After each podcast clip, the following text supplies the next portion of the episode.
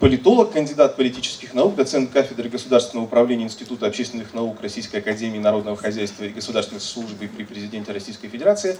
Ей не понравится то, что я скажу, но, на мой взгляд, это звезда российской политологии, потому что звездность определяется реакцией публики, а реакция на Шуман вот такая.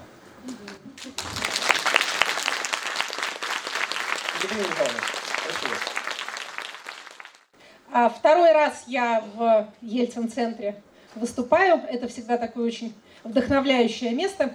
В центральной своей функции это вроде как музей, но при этом это музей действительно устремленный в будущее. Поэтому мне не кажется случайным, что именно здесь, именно на этой базе открывается цикл лекций вот на такую актуальную тему «Будущее России в развивающемся мире». Я рада, что мне предоставлена возможность открыть этот цикл своей лекции о будущем демократии и вообще о будущем политических режимов, о тех трансформациях, которые с ними происходят. Говоря о будущем, в какой бы то ни было сфере, мы должны иметь в виду такую особенность нашего мозга, которая, как и все особенности нашего мозга, направлена на то, чтобы обеспечить наше выживание, но иногда несколько мешает нам жить. А мы устроены так, что сигналы тревоги, сигналы угрозы мы приоритизируем по отношению ко всей остальной информации. То есть мы воспринимаем их как более важные, более значимые, чем все другие сведения, чем все другие сигналы, которые к нам поступают. Понятно, зачем это устроено. Но в сфере общественно-политической это приводит к тому, что лучше всего продаются и больше всего внимания привлекают именно угрозы. Угрозы и вызовы. Поэтому, когда мы слышим разговоры о будущем, мы в основном слышим их в тех же терминах, апокалиптических или околоапокалиптических. Это слушают с гораздо большим вниманием. Если мы посмотрим, что пишут и что говорят, в том числе и в академической среде, потому что и исследователи, и ученые тоже, конечно, склонны поддаваться соблазну э, получить побольше кликов и лайков, поэтому они тоже озаглавливают свои работы типа «Есть ли будущее у демократии? Не присутствуем ли мы при ее последних днях? Не грозит ли ей немедленная гибель?» Потому что это, еще раз повторю, с большей вероятностью будут читать. Поэтому в ходе нашей а, сегодняшней беседы я надеюсь рассказать как о сегодняшнем состоянии демократии как политического режима, о тех действительных, ну, я бы не хотела говорить угрозах, но о тех трансформациях, которые она переживает, о том, с чем эти трансформации связаны и как, по моему мнению, по мнению нашей политической науки, демократия будет на эти трансформационные вызовы отвечать. По свойству этой тематики я буду говорить не столько и не только о России, сколько о странах первого мира, о развитых демократиях, о тех переменах, которые происходят и будут происходить там. Но для нас с вами это тоже актуально, во-первых, потому что а, страны первого мира задают те тренды, в которых все остальные потом существуют, а кроме того, те проблемы, о которых идет речь, это проблемы, в общем, общие. И каждый социум дает на них ответы в меру степени своего развития. Прежде чем а, начать, давайте а, совсем немножко определимся с терминологией для того, чтобы мы с вами говорили на одном языке. Мы с вами будем говорить о типах политических режимов. Политический режим в самом общем смысле – это набор методов инструментов, которыми удерживается, поддерживается и передается власть на определенной территории. Вся терминология, связанная с политическими режимами, страдает тем же, чем вообще страдает терминология в науках об обществе и в науках о человеке. Она воспринимается как оценочная. В частности, политологическая терминология политизируется. Поскольку считается, что демократия это хорошо, а диктатура это плохо, то если кого-то назвали развитой демократией или полной демократией, да, в терминах там Freedom House Полите 4, мы будем говорить об этих э, рейтингах, об этом расставлении по порядку, то его вроде как похвалили. Да? А если кого-то назвали э, значит, авторитаризмом или, не дай бог, тоталитаризмом, то, наверное, поругали. По этим причинам очень мало безоценочных нейтральных терминов или те, которые придумывались э, как нейтральные, они, тем не менее, начинают то, что называется, политизироваться, то есть к ним начинают приклеиваться какие-то отрицательные или положительные оценки. Тем не менее, чтобы оставаться все-таки в пространстве э, научного познания, скажем о следующем. При всем разнообразии терминологии, которая описывает политические режимы, иногда с упоминанием их территориальной привязки, иногда выделяются в качестве отдельных групп, там какие-то там восточные э, тирании, например, да, или постсоветские. А, иногда а, без а, территориальных исторических коннотаций, а исключительно по а, методам ими применяемым. Тем не менее, можем выделить а, три, а, ну как бы сначала две совсем большие группы, демократические режимы и режимы недемократические. Среди режимов недемократических выделяются выделяются авторитарные и тоталитарные. Общим базовым признаком демократического режима является выборная сменяемость власти. Это условие, то, что называется необходимое, но недостаточное. То есть если у вас нет выборной сменяемости власти, вы явно не демократия, но если оно у вас есть, вы не обязательно демократия, к сожалению. А те, э, скажем так, э, научные организации и те можно назвать их рейтинговыми агентствами типа Freedom House, которые э, оценивают государство по степени их демократичности, мы с вами еще увидим красочные картинки с этими самыми рейтингами, они оценивают их в основном по пяти наборам признаков. Это наличие отсутствия выборов и их плюрализм, то есть, э, как минимум, у вас должно быть две легально действующие партии, которые могут участвовать в выборах, и как минимум два кандидата, если речь идет о выборах персональных, то есть выборах там, президента, мэра, да, главы территории. Это деятельность правительства, то есть качество и методы управления, собственно, администрирования. Это политическое участие, то есть возможность для граждан принимать участие в управлении. Обратите внимание на этот момент, мы о нем будем больше говорить дальше. Это политическая культура, то есть те обычаи, которые сформировались в стране по поводу этого самого политического участия или неучастия, управления его методов. Э, к политической культуре, например, относятся, э, привыкли граждане ходить на выборы или нет, новое для них это занятие или нет. Вообще явка участия в выборах – это гораздо больше, как показывают исследования, вопрос традиций и именно политической культуры, чем нежели, собственно, увлекательности конкретной выборной кампании. А, и последнее, но как это last but not least, последнее, но не, не менее важное, это гражданские свободы. То есть это степень того, что называется либеральностью того или иного политического режима. Насколько он влезает в частную жизнь граждан, в культуру, в сферу идеологии, насколько он стремится там доминировать. По этому последнему признаку происходит базовое различие между двумя основными группами недемократических режимов – авторитарными и тоталитарными. Тоталитарные режимы, а, к счастью, уходящие в прошлое и ныне на лице Земли практически не встречающиеся, отличаются от авторитарных ровно этим стремлением навязывать правящую идеологию и выстраивать в соответствии с этой идеологией жизнь граждан. Частную, бытовую, семейную, их половое поведение, а, культуру, средства массовой информации. Таковы были тоталитарные режимы, которых много видели мы в 20 веке, но которые, опять же, по счастью для всех нас, проиграли. Это историческое соревнование, и в нынешнем мире к полноценным тоталитарным режимам можно отнести разве что Северную Корею и с некоторой натяжкой Кубу, хотя и там уже не совсем все так тоталитарно. Большинство недемократий мира ныне – это авторитарные режимы. Различие, еще раз скажу, между авторитарными и тоталитарными режимами проходит вот по этому стремлению – навязывать гражданам определенный образ жизни и, соответственно, по принципу участия или неучастия. Тоталитарные режимы требуют от гражданина участия. Он должен принимать всей душой правящую идеологию, фашистскую коммунистическую идеологию Чучхе, в соответствии с ней выстраивать все свое бытие и вообще присутствовать, участвовать. Авторитарные режимы требуют от граждан прежде всего пассивности. Они решают свою задачу концентрации власти и ресурсов и сохранения несменяемости этой власти именно путем отстранения граждан от политической жизни, от политического участия. Отметим здесь сейчас такую парадоксальную вещь. Два типа режимов, не имеющие друг с другом ничего общего, строятся на участии. Это режимы демократические и тоталитарные. И те, и другие требуют от граждан участия, но разными методами и с разными побудительными мотивами. Мы об этом еще расскажу, поговорим позже, просто пока сейчас отметим это некоторое а, парадоксальное схождение. Как выглядит сейчас ситуация в мире относительно распределения этих самых режимов? Сейчас мы должны увидеть во, красивую картинку.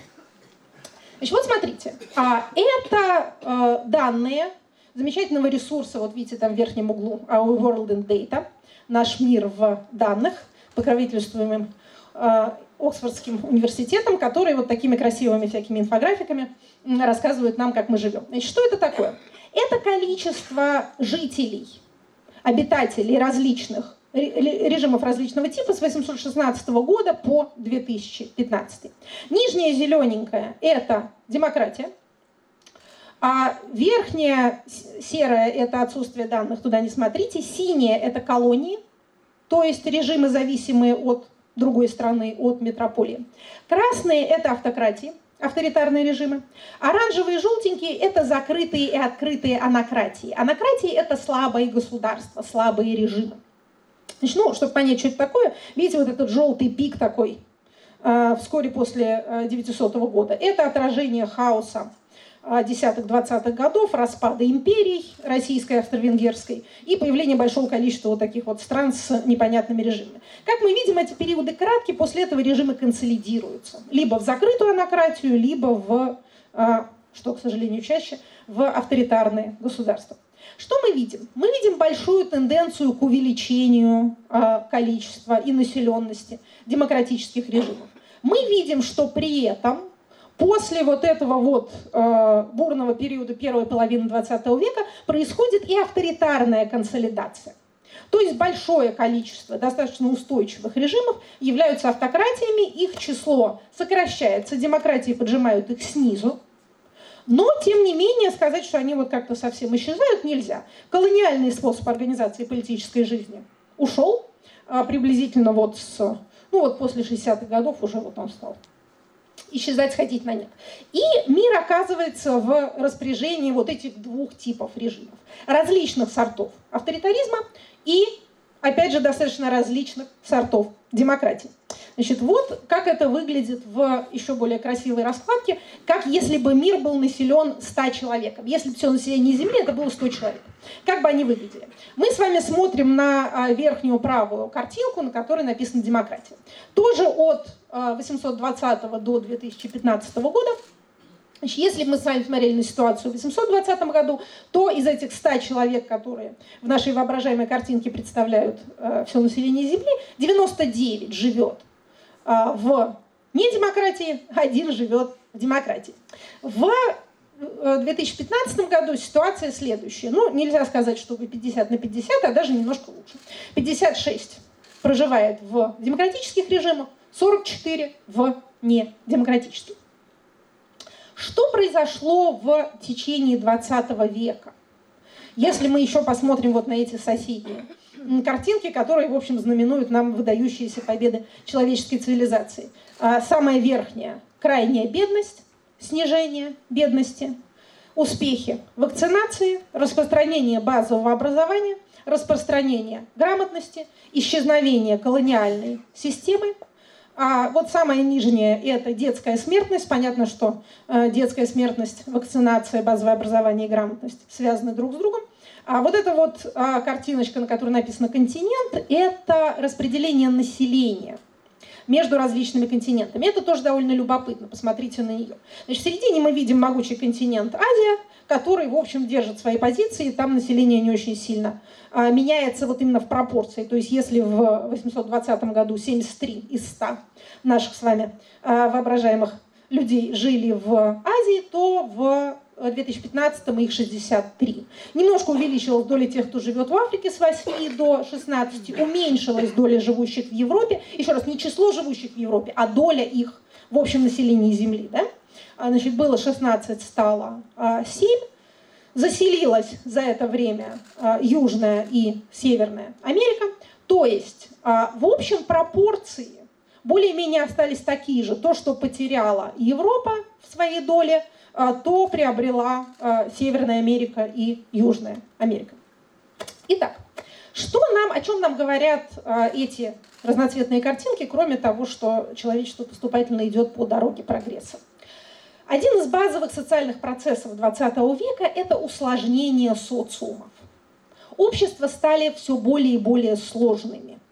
Этому способствовал рост грамотности, экономическая революция, промышленная революция, снижение бедности. Это делает социумы все менее гомогенными, все более диверсифицированными, это делает население все более мобильным, соответственно, это делает работу управления все более сложной. Сложным обществом сложно управлять. Собственно, рост демократий является ответом на этот вызов, поскольку демократический способ правления, предоставляющий максимальные возможности для политического участия, он распределяет вот эту вот управленческую ответственность, которая в обществах традиционного типа сконцентрирована в элитах. То есть там, где раньше был один король с придворными министрами или даже один парламент с премьер-министром и там несколькими партиями, теперь этой работой управления заняты все больше и больше сами граждане. И прежде всего это происходит на базовом уровне демократии, на уровне местном и муниципальном. Как мы с вами увидим, то, что называют в современной публицистике, в том числе и научной публицистике, кризисом демократии, является реакцией на те же самые тенденции. Что такое кризис демократии, о котором мы довольно много слышим? Если почитать, что об этом пишут и говорят, то что под ним подразумевается? Значит, ну вот давайте посмотрим еще на одну разноцветную картинку. А, значит, это а, Freedom House, известная международная организация, которая, собственно говоря, у нас составляет а, рейтинги демократичности и недемократичности. Это последние данные на 2016 год. Карта мира, зелененькие страны у нас являются свободными, желтенькие частично свободными, синенькие не свободными. Ну вот, видим мы нашу Российскую Федерацию, покрашенную печальным синим цветом. Мы сейчас не говорим с вами о том, насколько это оценки релевантны, насколько они объективны, насколько они окрашены там, политической конъюнктурой. Нас сейчас с вами интересует проследить тенденции. Вот это вот э, Европа европейские страны, их, соответственно, там свободность, частично свободность и несвободность. Если мы посмотрим на те отчеты, которые международными организациями публикуются, то а, значит, Democracy Index, индекс демократии за 2016 год нам говорит о том, что за прошедший год 72 страны снизили свою степень демократичности, то есть баллы им снизили, и только 38 стран а, получили повышенные баллы по сравнению с предыдущими измерениями. Общий уровень свободы, говорят нам, в мире понизился. Полных демократий, так называемых full democracies, к 2016 году насчитали 19 вместо 20. Какая же та одна страна, которая по сравнению с прошлыми подсчетами выпала из э, числа полных демократий и стала теперь относиться к так называемым flawed democracies, то бишь демократиями с изъянами. Это, э, дорогие товарищи слушатели, Соединенные Штаты Америки. Почему это произошло? Значит, если вы думаете, что их наказали за то, что они выбрали плохого Трампа, то нет. Дело не в этом. Значит, эти э, подсчеты состоялись еще до окончания, э, до результатов президентских выборов в ноябре 2016 года. Снизили им балл за снижение уровня доверия. То есть по результатам опросов все меньше граждан доверяют своей системе управления. В частности, приводятся такие цифры. В 2015 году только 19% граждан Соединенных Штатов ответили положительно на вопрос, поддержали в вопросе тезис о том, что правительство в основном принимает правильные решения по основному числу проблем. В 1958 году, сравнение в начале исследований, а, положительно на этот вопрос отвечали 73%. Обозначает ли это, что в 1958 году в Соединенных Штатах правили какие-то выдающиеся совершенно прекрасные люди, а вот в 2015 так им не повезло, подобрались просто вот дурак на дураке.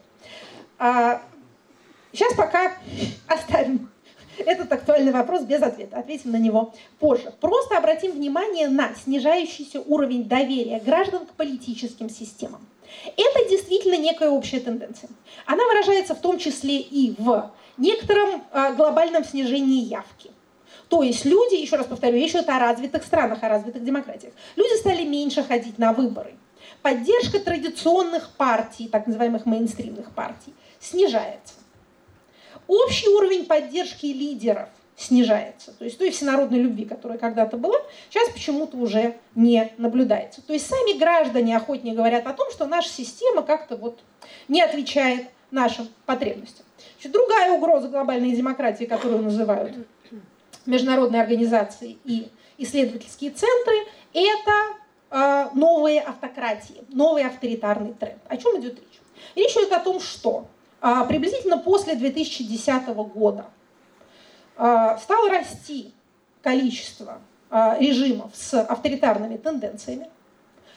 Те страны, которые были, некоторые из тех стран, скажем так, которые были демократическими, стали тоже эти тенденции демонстрировать. Тут вам прежде всего назовут Польшу и Венгрию в которых на парламентских выборах пришли к власти партии, скажем так, традиционалистской ориентации, и придя к власти, они пытаются с большим успехом в Венгрии, с меньшим успехом в Польше, сконцентрировать власть в своих руках и как-то влезть в процесс разделения властей. В частности, э, уменьшить независимость судебной системы и попробовать менять э, Конституцию в свою пользу. А, соответственно, некоторые исследователи говорят об образовании некоего нового авторитарного интернационала. Ну, например, значительная часть тех стран, которые а, значит, по результатам так называемой арабской весны вроде как имели надежды провести демократический транзит, наоборот, свалились в авторитарные режимы. Собственно, из всех, где эти режимные трансформации 11-12 годов произошли, единственное, кому удалось построить более-менее пока устойчивую и имеющую демократические признаки политическую систему, это Тунис. Вот за это так называемому тунисскому квартету, объединению из нескольких организаций, которые участвовали в тамошнем конституционном совещании, дали а, последнюю Нобелевскую премию мира, потому как это такой редкий и удивительный случай. Таким образом, говорят нам, а, разочарование в странах первого мира, появление популистских политиков и партий в Европе и Америке и новые, более хитрые, более адаптивные автократы в остальном мире на постсоветском пространстве, в Средней Азии, в Северной Африке, а, в арабских странах, они вот как-то а, меняют этот тренд к увеличению числа а, демократических режимов, который, казалось бы, был таким очевидным в 90-е годы и в начале 2000-х он был в такой степени очевидным, что главенствующей теорией в нашей политической науке тогда была теория демократического транзита, которая говорила о том, что, в общем, все страны, переживающие режимную трансформацию, придут к демократии, то, что называется, западного образца, а там наступит и обещанный Фукуямой конец истории. Ничего подобного не произошло. Как раз после 2010 года, как говорят, наблюдается некий другой не скажу противоположный, но некий другой вот тренд. Если вы почитаете э, то, что пишут, э, опять же, многие исследователи и издания в э, англоязычном мире, вы еще увидите, э, прочитаете про э, еще одну угрозу демократии, это Россия, которая пришла и перепортила все выборы, значит, вмешивается во все и как-то там вот э, не дает людям жить демократическим образом. Значит, как, э, что мы можем сказать о вообще транзитах, о режимных транзитах, о изменениях режима. Вот эта вот картиночка, которая уже не цветная, но от того не менее, я надеюсь, информативная, показывает нам значит, авторитарные и демократические режимные транзиты по годам. То есть количество режимов, в которых произошли изменения либо на э, авторитарные, это темненький столбик, либо на демократические, это светленький. Ну, смотрите, что мы тут сразу э, видим. Как ни странно, 40-е годы время великих потрясений не было временем большого числа э, режимных транзитов. Ну, те, которые были, они уже были, э, так сказать, достаточно выразительны, по крайней мере, тот один, который всем приходит на ум, а в остальном, в общем, кто, кто с чем был, тот с тем и остался, а некоторое количество демократических трансформаций мы наблюдаем. Посмотрите на пик автократических транзитов в 60-е и 70-е особенно годы. 70-е годы вообще довольно темное время в истории э, человечества, как сейчас э, становится понятно. Откуда этот темный столбик взялся? Это э, перевороты типа «Черные полковники» в Греции, это ряд еще событий в Южной Европе. Ну и, конечно, в основном именно количественные показатели в 60-е и 70-е годы давали диктатуры Центральной и Южной Америки. А, понимаете, в чем дело? С режимной статистикой, а вот, это вот, э, вот эти данные взяты именно из работ по э, режимной статистике, это Барбара Геддес, а, работа под названием «Новые автократии», значит, датасет, набор данных. Так вот, проблема там в том, что там единица статистическая – это один режим.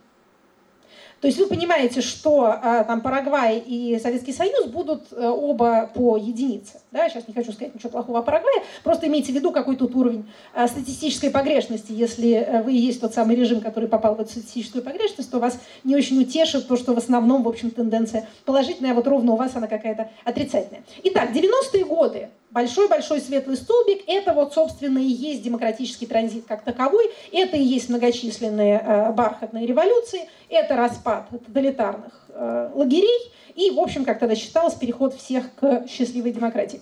В 2000-е годы мы продолжаем видеть все-таки а, превосходство количественной демократических трансформаций над авторитарными, но число их уже меньше. К сожалению, вот этот вот э, набор данных Барбары Гиддес ровно заканчивается 2010 годом. А как раз э, тем моментом, когда, как считается, тенденция перевернулась немножко в другую сторону. А вот еще любопытные данные, на которые хотела бы обратить ваше внимание. А это типы автократии и то, что с ними потом случилось. Значит, ну, тут их э, три. Это милитари, это военная автократия, то есть э, диктатура, в которой власть принадлежит группе военных. Персоналистские, один из наиболее распространенных типов. Власть принадлежит лидеру и группе его ближайшего окружения. И партийная автократия. Власть принадлежит правящей партии, которая не отдает эту власть никому на выборах. Значит, вот смотрите, с 46 по 2010 год, что с ними в принципе происходило? Как ни странно, и мы это в дальнейшем увидим по статистике, военные диктатуры одни из наиболее безвредных. Во-первых, они недолго живут. Их средний срок жизни, вот так называемый хунт, не, не хунт в ругательном смысле, как у нас по телевизору говорят, а в техническом, то есть власти военных, а срок их жизни около 7 лет. Они с наибольшей вероятностью среди всех автократий передают власть на выборах демократически избранному лидеру. Как ни странно, почему-то военные меньше всего любят воевать. А, поэтому вот мы видим здесь довольно большое число демократических транзитов. Персоналистские автократии, в общем, заканчиваются плохо. То есть была персоналистская автократия, она завершилась, вот видите, как тут написано в этом на темном столбике, dictatorship failed state, диктатура либо распад государства. А партийные автократии тоже не особо хорошо. Это вот период 46-2010. Дальше период 90-2010. Но тут красивая статистика именно потому, что это период а, демократических трансформаций. Тоже а, военные диктатуры хорошо себя показывают, даже персоналистские чуть-чуть получше, и даже партийные худо-бедно демократизируются. Значит, самая последняя э, черно-белая картинка, просто для того, чтобы вы себе представляли, как выглядит популярность тех или иных э, типов автократии по времени с 45 по 2010 год. Сплошная линия, самая верхняя, это партийные автократии. Вот их было много в 70-80-е годы, вот они пошли на снижение, естественно, это отражение распада Советского Союза и советского лагеря. Все, э, так сказать, страны, находившиеся в орбите советского влияния, были партийными автократиями, остался один Китай. Вообще, э, если говорить о э, неком уникальном режимном типе, потому что все режимы любят объявлять себя уникальными и говорить, что таких больше нету. Да? В Российской Федерации любят говорить о том, что у нас такой удивительный климат, у нас такая э, невероятная территория, поэтому мы, значит, не похожи ни на кого. А на самом деле наше представление о нашей территории во многом... Так, а почему она убежала? Так, убежала. Нет. Можно вернуть слайд обратно? Окей, хорошо. Так вот, наше представление о том, насколько большая и необъятная у нас территория, во многом обязано своим происхождением специфическому оптическому искажению карт э, Меркатора. Вы знаете, что те э, вид континентов, к которому мы привыкли на глобусе и на атласах, и на картах, которые висели в наших детских комнатах, это, в общем, э, некоторая условность. Если э, перерисовать эту карту, как вы, может быть, видели, другие варианты в интернете в соответствии с э, реальным соотношением по размеру континентов и стран, то мы увидим, что наша с вами э, часть Евразии, она такая вытянутая, достаточно узкая, и населенные территории у нас концентрируются по э, южной и э, юго-западному этому краю. В этом смысле и по типу территории, по типу расселения мы похожи больше всего на Канаду, который и климат, и вот это самое территориальное своеобразие совершенно не мешает быть демократией. Да, да.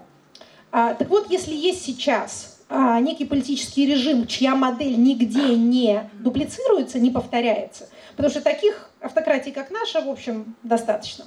А демократии тоже похожи чем друг на друга, хотя каждый из них счастлив по-своему. Так вот, уникальная модель это китайская. специфическая модель партийной автократии, в которой власть меняется, но не в результате выборов, в которой выстраивается э, меритократическая система политических лифтов, то есть некий отбор руководящих кадров по определенному набору признаков, то есть мы видим попытку преодолеть главное проклятие автократии, собственно, вот этот вот зависимость Э, всей политической системы от человека или от группы людей, сделать ее такой же деперсонифицированной, какой может быть развитая демократия, но при этом не подвергая себя риску выборной ротации. А вот еще раз повторю, если есть уникальная политическая модель сейчас на белом свете, это модель китайская. Она не повторена нигде, никто. Не, даже и не пытался, ни в голову никому не пришло. А, каким-то образом воспроизводить ее у себя. Все остальные, э, в общем, не такие сильно уникальные. Итак, возвращаясь к нашему э, вновь появившемуся слайду.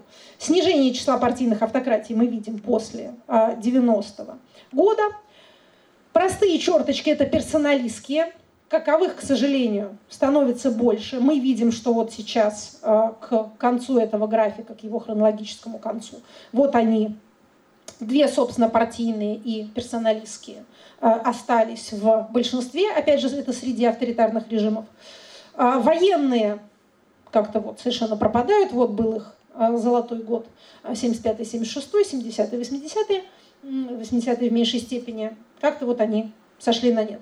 А это, среди прочего, связано с тем, что в ряде стран, где были вот эти вот самые хунты или э, военное правление, армия была цивилизующей силой, как ни парадоксально это для нас звучит. А, армия была а, сообществом образованных людей, а, часто ориентированных на Запад с вестернизированными ценностями, которые мыслили себя и выступали в качестве цивилизаторов, в качестве проводников прогресса в своих странах. При том, что действовать они предпочитали авторитарными и достаточно жесткими методами, цели их были модернизационные. А, кстати, не, э, не, не углубляясь в этот сюжет, но могу сказать, что значительная часть того, что сейчас происходит в Турции, очень интересный пример э, продолжающейся, происходящей на наших глазах режимной трансформации, связана именно с потерей армии этого статуса. Армия больше не может выступать в качестве цивилизатора, в качестве драйвера прогресса а, общество стало слишком сложным. А, уже, уже нет какой-то группы, которая может приписывать всю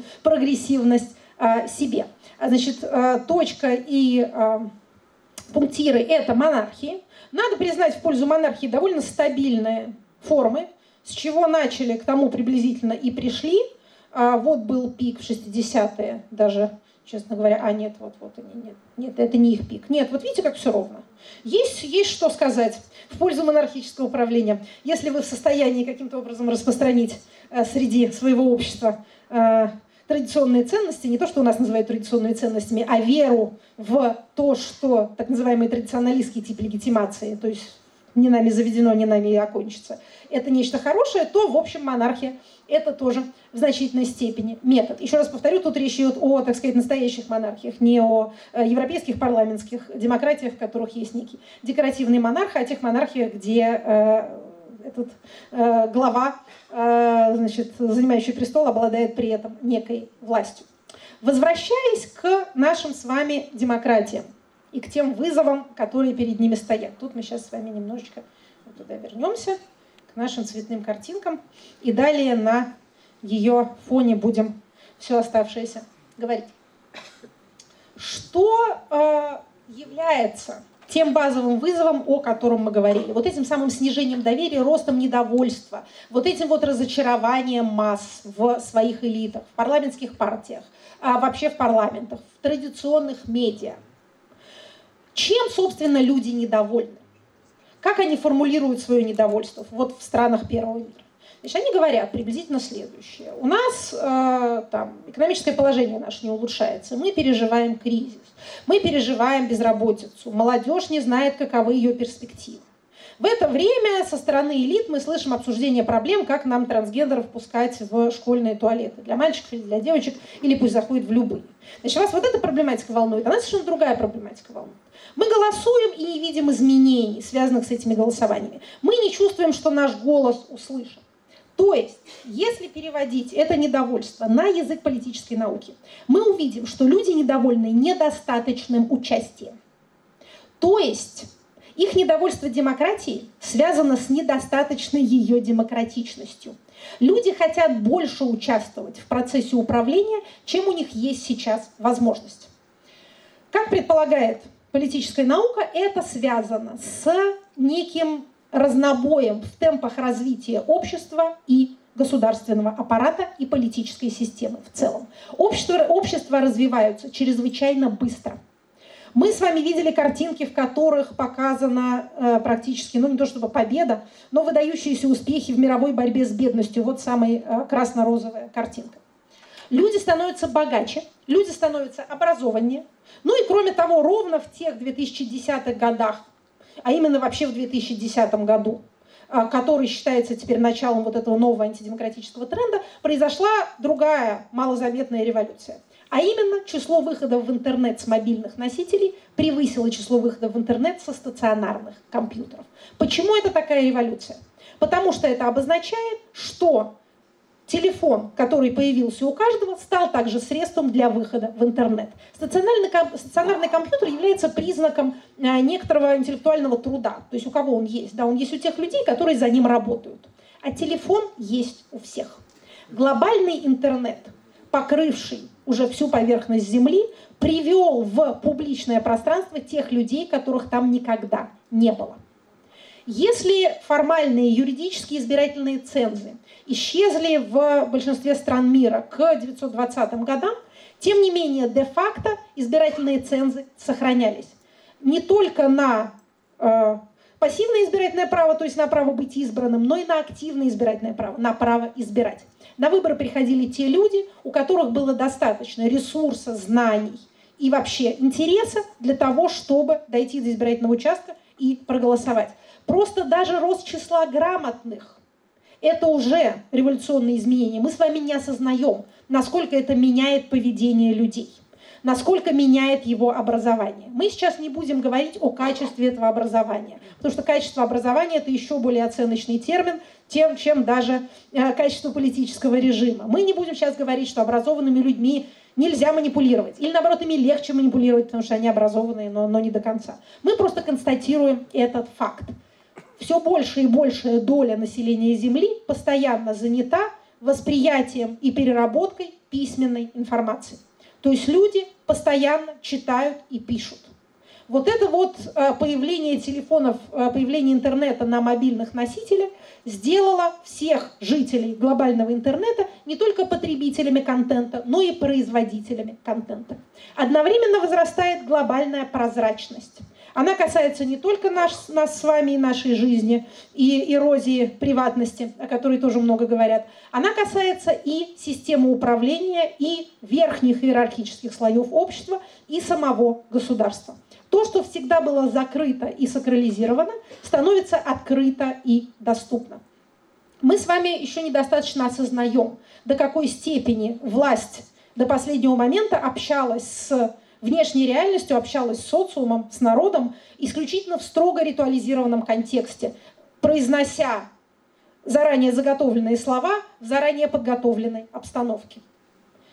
В некоторой степени немножко в течение 20 века появление телевидения как-то вот эту вот башню из слоновой кости, в которой жила власть, сделало чуть более проницаемой.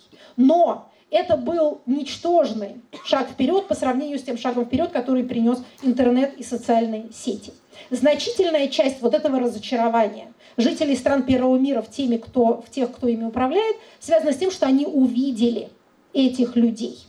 Они их увидели не выступающими с трибуны, а в ежедневном режиме постящими глупости в Твиттер. И тут вдруг у всех открылись глаза, все сказали, боже, а что это за люди? Как они туда попали? А чем они лучше меня? Этот процесс можно назвать новой волной демократизации. То есть не э, кризисом демократии, а может быть подготовкой к новой, новой ступени этой демократии, которая требует новой степени участия. Людей больше не удовлетворяет голосование раз в 4 года или раз в 5 лет за кого-то, кому виднее. Они хотят участвовать в ежедневном режиме, они хотят наблюдать за тем, что происходит, они хотят, чтобы их мнение учитывалось не раз в несколько лет, а всегда.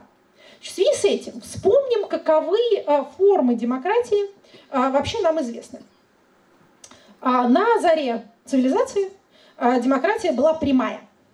то есть демократия греческого полисного образца или нашего Великого Новгорода, когда все свободные мужчины собираются на одной площади и решают те проблемы, которые им представляются, с кем воевать, что устроить, как распределять деньги и так далее. Это прямая демократия. А от нее следует отличать плебисцитарную демократию. Плебисцит – это референдум. Значит, при э, плебисцитарной демократии вы не решаете непосредственно э, те вопросы, которые являются вопросами, предметами государственного управления, но вас спрашивают, как вы хотите. Хотите ли вы разрушить город или построить дворец? Хотите ли вы распределить деньги одним образом, построить храм на пруду или, например, еще один пруд лучше э, выкопать? Это демократия референдума. И, наконец, та форма, которая э, на данный момент побеждает в историческом соревновании, поскольку все на площади перестали умещаться, это репрезентативная демократия, представительская демократия. Мы выбираем представителей, депутатов, мэров, губернаторов, президентов, они дальше правят за нас. Значит, на самом деле в э, развитых сообществах, в развитых социумах имеется некоторая комбинация из всех этих трех форм. Репрезентативная демократия, понятно, действует на Э, верхнем государственном уровне, на уровне выборов там, федеральных, в наших терминах говоря, э, властей, партиципаторная демократия, э, плебисцитарная, демократия референдумов. Ну, например, в Швейцарии, скажем, да, это очень распространено, референдумы по целому ряду локальных местных вопросов. И непосредственные, так сказать, сходы граждан, даже нашим суровым законодательством предусмотрены, значит, на уровне там, управления домом, да, э, общее собрание собственников, например, да, в квартирном доме, это типичный пример прямой демократии. А есть дискуссия в научном сообществе сейчас относительно того, не принесут ли нам новые средства связи возвращение вот этой вот референдумной демократии на новом техническом уровне. То есть не будем ли мы с вами бесконечно голосовать посредством телефонов по любым вопросам, или не по любым, но по расширяющимся, скажем так, кругу вопросов государственного управления мы видим, что действительно в, вот я назвала Швейцарию, не только Швейцарию, э, Финляндия или Эстония, э, многие, э, в общем, ну не то чтобы многие, но некоторое количество развитых стран применяют институт референдума. Значит, у нас единственный э, пример референдумной демократии был в 1993 году с принятием Конституции. После этого ни один сколько-нибудь значимый вопрос у нас на референдумы не выносился. Общенациональных референдумов не было. Местные тоже, местные власти избегают проводить. С референдумной демократией есть проблема. По нашему, например, законодательству нельзя выносить на референдумы вопросы финансов и налогов. Потому что понятно, что если вынести вопрос, а давайте отменим все налоги, а деньги каждый пусть тратит на что хочет, то есть очень большой шанс, что люди проголосуют за это. Сложные вопросы. Управление мы предпочитаем по-прежнему делегировать посредством институтов э, репрезентативной демократии. Но а вот эти вот новые средства связи, они делают возможной и прямую демократию опять же, на новом техническом уровне. Поскольку собираться всем на одной площади уже не обязательно, все и так собраны на глобальной агоре в этом глобальном э, пространстве интернета. Это интересное направление мысли. Пока э, в науке, естественно, никакого окончательного ответа нет, поскольку это развивающийся процесс. Но обычно говорят так, что э, вопросы политические и вопросы, э, скажем так, э, верхнего уровня лучше не решать на референдумах. Вот, говорят исследователи, посмотрите, что с Брекситом получилось. Да, люди проголосовали, э, неизвестно из каких э, соображений, а теперь э, политические элиты не знают, что делать с этим голосованием, поскольку высказаться-то легко, а реализовать это трудно и непонятно как. Но местные вопросы, конкретные, локальные, действительно может быть вопросы городского управления прежде всего, не обязательно городского сельского, но вот именно локальные вопросы все больше и больше будут решаться таким вот референдумным путем. Другое направление развития э, демократических режимов – это то, что называют мониторной демократией или демократии включенного наблюдения. Это довольно интересная вещь. Та прозрачность, о которой э, я говорила, она сделала доступный процесс, сделала доступным процесс государственного управления все большему и большему числу глаз. Соответственно, граждане желают наблюдать за тем, как ими управляют, и по возможности контролировать этот процесс. В основном этот э, контроль касается вопросов коррупции и всякого ненадлежащего поведения со стороны элит. Поэтому возникли общественные организации – Организации наблюдателей, организации типа Transparency International, да? организации, которые смотрят, как э, выборы значит, проводятся, честно ли. Организации, которые следят за тем, как чиновники себя ведут, не воруют ли они, не предаются ли они демонстративному употреблению, как это называется.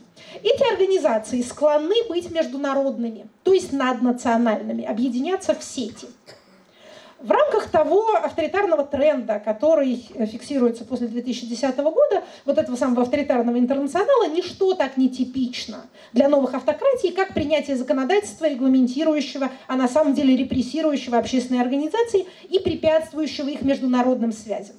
Автократы видят угрозу суверенитета в появлении вот этих наблюдающих структур, которые, не будучи ни избранными, ни встроенными в государственную систему, при этом требуют от имени граждан, от имени народа э, внимания к себе и, э, соответственно, учета своих выводов, которые могут, придя на выборы, э, сказать, что, смотрите, у вас тут значит, в трусах прячут бюллетени, а потом их засовывают в урны, это не выборы, а безобразие какое-то, давайте это все отменим.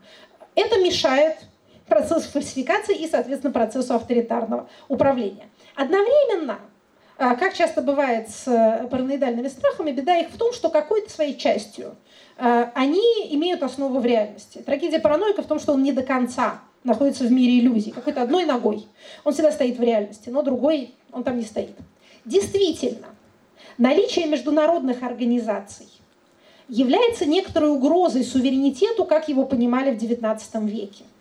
То есть возможностям политического режима на своей территории делать то, что он считает нужным, не согласуясь ни с какими соседями. Мы сейчас очень часто слышим слово суверенитет, кажется, что это вот, э, так сказать, максимальная ценность, о которой говорят э, не только в России, но и, например, в Европе и в США. Есть мнение, что это может быть некоторый последний всплеск и последняя, так сказать, гастроль э, этого ностальгического желания сохранить тот суверенитет, который был в период более прочных государственных границ, отсутствия глобализации, отсутствия общего информационного пространства, и что этот суверенитет уже не вернется, он размывается.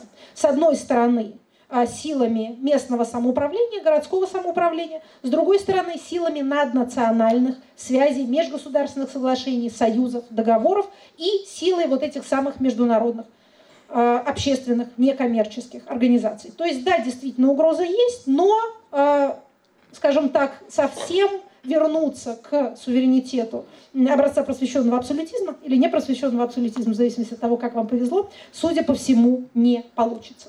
В целом, реакции государств, не только авторитарных, но и демократических, на вот это вот усложнение социума и на то, что монополия на власть начинает ускользать из рук э, бюрократического класса, из рук политических элит – реакция на то, что граждане хотят сами все больше и больше участвовать в делах управления, в принципе, бывает двух, трех типов. Это оборона, то есть мы окопаемся и будем держать свои властные полномочия в руках, не отдавать их, не делегировать никоим образом. Это запрет, понятная простая реакция, да? А, то есть давайте мы э, запретим вам там, получать иностранное финансирование, общаться с иностранцами, сейчас всех запретим, а, значит, чтобы вас не было, и мы тогда вернулись в свое счастливое прошлое. И третий путь – это симуляция. Симуляция – это создание псевдообщественных организаций, псевдо-квазипарламентских а, органов, не будем показывать пальцем общественных палат, разнообразных э, советов, э, каких-то вот таких вот странных сообществ, или просто того, что называется в политологической терминологии ГОНГа э, Government Organized Non-Governmental Organizations – негосударственные организации, организованные государством. Это, в общем, довольно распространенное в мире явление. То есть давайте создадим каких-то своих Э, ручных общественников с тем, чтобы они нам изображали э, гражданское общество. Вот с ними-то мы будем разговаривать, на самом деле разговаривая сами с собой. Или давайте устроим систему, как это в Москве называется, активный гражданин, в которой вы можете, э, значит, нажимая кнопочку, одобрять действия мэрии и за это зарабатывать какие-то там очки. Это понятно, что это симуляция вот этой самой референдумной демократии. Но тут что интересно. Симуляция – первый шаг к поражению. Если вы начинаете кому-то подражать, то вы этим самым постепенно и становитесь. Кому, кого вы э, изображаете, кого вы симулируете, теми ценностями вы постепенно и проникаетесь. Понятно, что из этих э, трех тактик, на самом деле тактика симуляции, есть первый шаг к принятию э, государствами, к принятию политическими режимами этой новой реальности. Еще раз повторю, это новая реальность, это новое требование участия. Более того, нельзя говорить, что это требование ограничивается первым миром. В первом мире оно наиболее манифестировано, потому что их действующие политические механизмы настолько хорошо работают, что недовольство сразу проявляется результатами выборов. Не понравилось, выбрали президента вот такого. Не понравилось, выбрали политическую партию, которая воспринимается как не мейнстримная и, или как такая вот э, чрезвычайно оппозиционная и протестная. А если бы э, мы с вами там на пару лет пораньше говорили о том, что пишут об угрозах демократии, то обязательно сказали бы в каждой статье такого рода говорилось о том, что вот смотрите, в Европе, вот можно сказать, в сердце Европы всякие страшные партии, националистические, практически фашистские поднимают голову и начинают пользоваться успехом. Значит, ну, за прошедшие два года этот, этот тип угроз как-то стал продаваться похуже, потому что никаких выдающихся результатов ни в Великобритании, ни во Франции, ни в Голландии, ни в Австрии на выборах эти партии не получили. Более того, не хочется быть конспирологом, но есть смутное подозрение, что э, одна из тактик по оживлению интереса граждан к выборам, которые в развитых странах все больше напоминают советские фильмы с их борьбой хорошего с очень хорошим. А, так вот, один из э, способов как-то добавить интригу стоял в том, что какого-то совершенно рандомного э, политического актора или партию объявляют страшным фашистом, потом все деревни его побеждают, потом, значит, очень радуются. А как-то вот э, так оно более-менее происходило. Более того, прелесть демократической системы состоит в том, что любые участники ее являются системными участниками. Если они уже баллотируются, значит, они уже являются частью вот этой самой политической системы, что, конечно, их э, степень э, вредоносности э, очень сильно уменьшает. Таким образом, завершая наш обзор, о чем хочется сказать? А, представляется, что не воображаемые популисты, популисты это просто любые политики, которые нам не нравятся, поэтому мы называем их популистами. Этот термин сам по себе мало что обозначает. Не злобные автократы, которые на самом деле в большей степени пытаются имитировать демократические процессы и институты, чем нежели бороться с ними, тем более на чужой территории. Про эффективность э, иностранного вмешательства в чужие выборы вообще даже не будем говорить. Ни пресловутое разочарование масс не является в полном смысле угрозой демократии, но является признаками чего-то нового, к чему демократическим системам придется адаптироваться. По счастью, они достаточно гибкие и адаптивные, чтобы к этому приспособиться. Что может быть на самом деле? А, что можно назвать в качестве угрозы? Не то чтобы угрозы, а в качестве тех вопросов, на которые еще совсем нет ответа а, у действующих политических систем. Тут, как ни странно, а, беда, ну не беда, но вот некий этот самый вызов приходит с неожиданной стороны, а именно вот там, где у нас с вами, опять же, красивая картинка по борьбе с бедностью. Борьба с бедностью в странах первого мира действительно увенчивается э, выдающимися победами. Более того, новая промышленная революция, роботизация, автоматизация производств, возможно, ставит их, даже невозможно, а достаточно очевидно, ставит их перед проблемой так называемого гарантированного гражданского дохода. Это выплата, упрощая говоря, упрощенно говоря, каждому гражданину некой гарантированной суммы в месяц, которую может распоряжаться по своему усмотрению. Это такая всеобщая пенсия. Соответственно, предполагается, что э, граждане от этого будут лучше себя чувствовать, а, значит, э, меньше их будет, э, будет у них соблазн криминального поведения, они смогут предаваться свободному творчеству и вообще жить вот в таком вот некотором, не то чтобы коммунизме, но приближаясь к нему. Это действительно проблема первого мира, потому что не так много, не такова необходимость в постоянном человеческом труде на нынешнем техническом уровне, Э, чтобы все работали 8-часовой рабочий день, 5 дней в неделю. Это просто перестает несколько быть нужным. Опять же, пришел коммунизм, откуда не ждали. Многие из тех вещей, которые мы читаем в утопиях типа Чернышевского, вдруг в новой технической форме к нам приходят.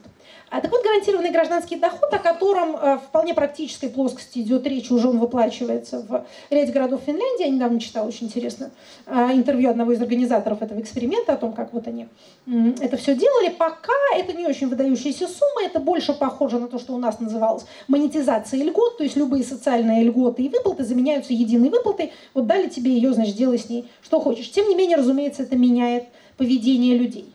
А науку интересует Каким образом, если эта практика будет развиваться и распространяться, каким образом будет выглядеть политическая система в обществе, где значительное количество людей не работают, а при этом получают деньги? Как вот этот социум новых пенсионеров будет вести себя политически? Кто им выплачивает эти деньги? Им выплачивает и государство.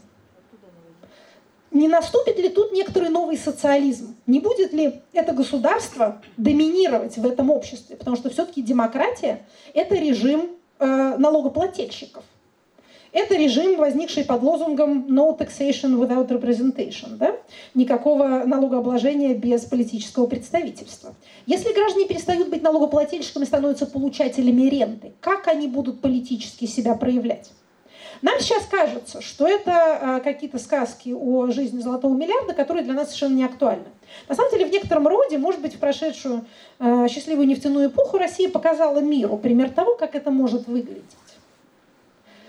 Значительная часть населения нашей страны является так называемыми псевдозанятыми. У нас очень раздутый, огромный государственный сектор. У нас много государственных служащих и еще больше, гораздо больше. У нас сотрудников правоохранительных органов. Поэтому а, параметру мы находимся на первом месте в мире. И не просто на первом месте в мире. Если бы я вам привела цифры, вы бы им ужаснулись. Мы далеко отстоим от того, кто занимает второе место, а это Китай. На третьем месте а, Соединенные Штаты. Значит, мы с избытком победители этого странного соревнования. Это идет только о численности полиции. Полиция совсем не единственный наш с вами силовой орган. Все эти люди псевдозанятые они ничего не производят. Они получают бюджетные деньги в обмен на что? На поддержание устойчивости политического режима. Кроме того, существует армия охранников, да? Существуют армии э, обобщенно понимаемых бюджетников, которых тоже содержит государство с тем, чтобы не было массовой безработицы. Таким образом, нефтяные доходы распределяются путем вот этой вот диффузии, то, что называется trickle-down process, да, процесс э, стекания капель сверху вниз – вот это нефтяное богатство распределяется по социальной пирамиде. Как эти люди себя ведут с точки зрения политического процесса, как они голосуют, не голосуют, как они протестуют и не протестуют, мы с вами видели в течение последних 10 лет. Сейчас смена экономической конъюнктуры меняет политическое поведение наших сограждан, побуждая их к более активному участию. Но, тем не менее, сам этот опыт показывает нам, как в принципе это может выглядеть. И это один из тех я думаю, что действительных вызовов, с которыми глобальному демократическому сообществу придется столкнуться в ближайшие годы. Спасибо. Теперь, я надеюсь, мы оставим время для возможных вопросов аудитории. Спасибо, Екатерина Давайте зажжем свет в зале. Сигнал «Поднятая рука» два условия. Это представляться и все-таки задавать вопросы, а не читать лекции, что иногда случается. Пока есть же у нас в зале кто подойдет, да? С микрофоном. Я подойду. Пока вы формулируете свои вопросы, позвольте я, так, я тогда первый вопрос задам, пользуясь служебным положением. Он абсолютно банальный. Мы куда идем? Ну, э, если говорить с точки зрения э, средней исторической перспективы, то э, альтернативы постепенной демократизации у нас с вами нет. Э, я прошу прощения, если кого-то это как-то разочарует, если кто-то ждал тут возрождения Советского Союза или какой-нибудь там новой прекрасной монархии, которая всех построит и поведет в рай. Но социологических признаков этому на самом деле нет. Значит, наша с вами страна э, переживает и продолжает переживать те процессы, которые были основными в 20 веке. Это урбанизация и старение. Вот два процесса, которые определили 20 век. Исчезновение крестьян как класса, смена аграрных держав на промышленные, а сейчас уже и на постпромышленные, да, в связи с очередной волной промышленной революции, концентрация капитала человеческого и производственных сил а, и, соответственно, всех типов ресурсов в городах, это первый процесс урбанизации. У нас он шел, как все идут процессы при тоталитаризме, с большим насилием. То есть такие эти процессы шли везде, но только у нас они шли процессы путем там, массовой резни, организованного голода, э, насильственного перемещения э, масс людей по э, территории. Но в принципе они происходили везде. А, и второй процесс это старение.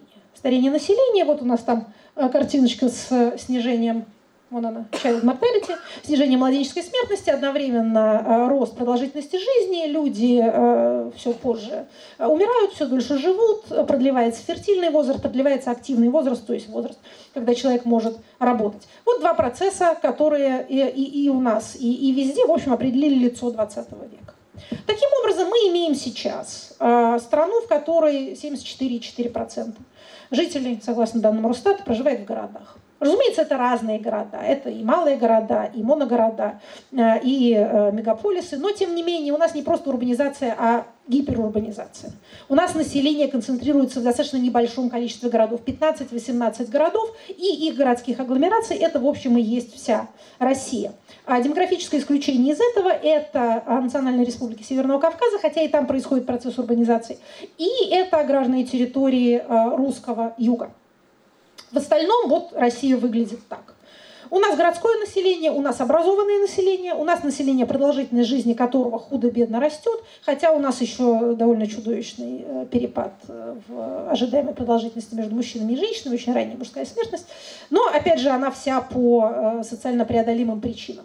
Такого рода население, городское образованное и достаточно долго живущее, и не занятое физическим трудом, а занятое все больше и больше в сфере обслуживания или в том, что в 20 веке однозначно назвали бумственным трудом. Сейчас мы уже, э, так сказать, офисный труд, труд по управлению э, не, не, не считаем особенно интеллектуально, но тем не менее он уж точно не является физическим э, все более диверсифицирующийся этнически социум, да, с увеличивающейся мобильностью, несмотря на всякие искусственные попытки эту мобильность затормозить э, путем там, э, искусственных ограничений рынка жилья и всяких э, глупостей типа прописки и регистрации, тем не менее мобильность возрастает.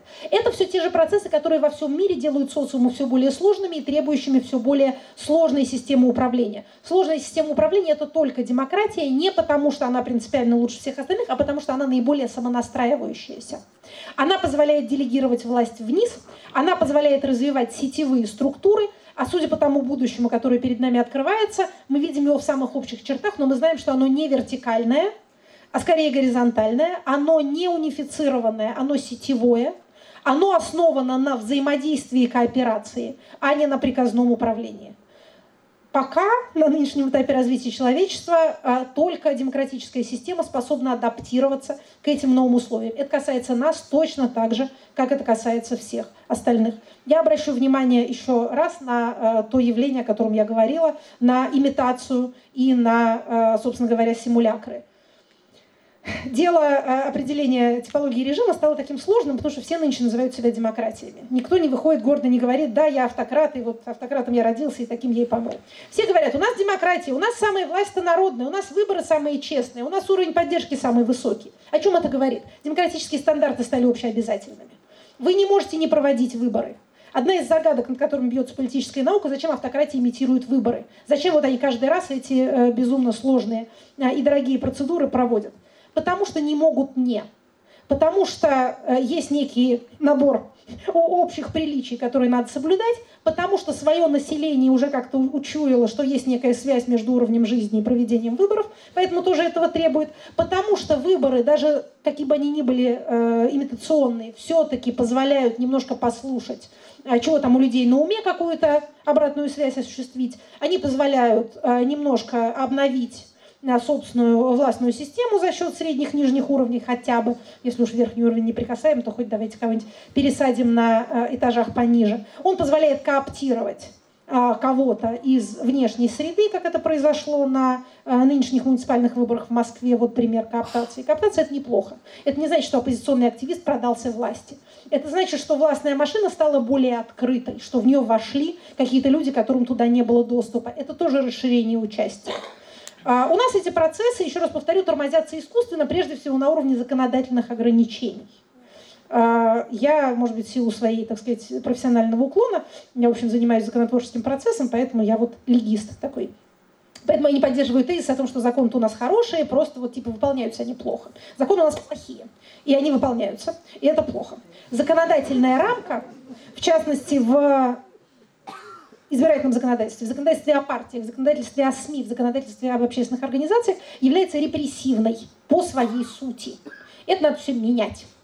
К этому э, подталкивает на самом деле общественный запрос. Вот это вот последнее, что скажу, вот это э, противоречие между уровнем развития общества и уровнем развития э, властного аппарата, о котором пишут исследователи высоких демократий, для нас оно вообще насущнейшее из проблем – При том, что силами пропаганды нам пытаются внушить обратную картину, да, о наличии дикого, э, значит, народа и э, власти цивилизатора, который с трудом сдерживает его дикие порывы и даже хочет ему добра, значит, то плиткой замостит, то парк там какой-нибудь красивый насадит, а они пришли и все, значит, дикие люди вытоптали. Наша с вами ситуация абсолютно противоположная. Если у нас власть была цивилизатором, когда Александр II крепостное право отменял, то сейчас это уже совершенно не так. Общество гораздо более развито, чем административная машина, потому что она, опять же, не потому что там набрались какие-то плохие люди, а потому что она была закрыта последние 15 лет и действовала в низкоконкурентной среде. Закрытые системы деградируют, открытые системы развиваются.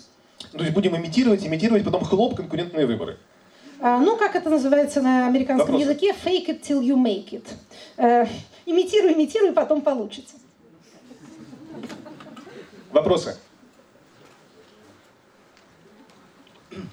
Катерина. Добрый день. Меня зовут Евгений. Вот первый вопрос такой.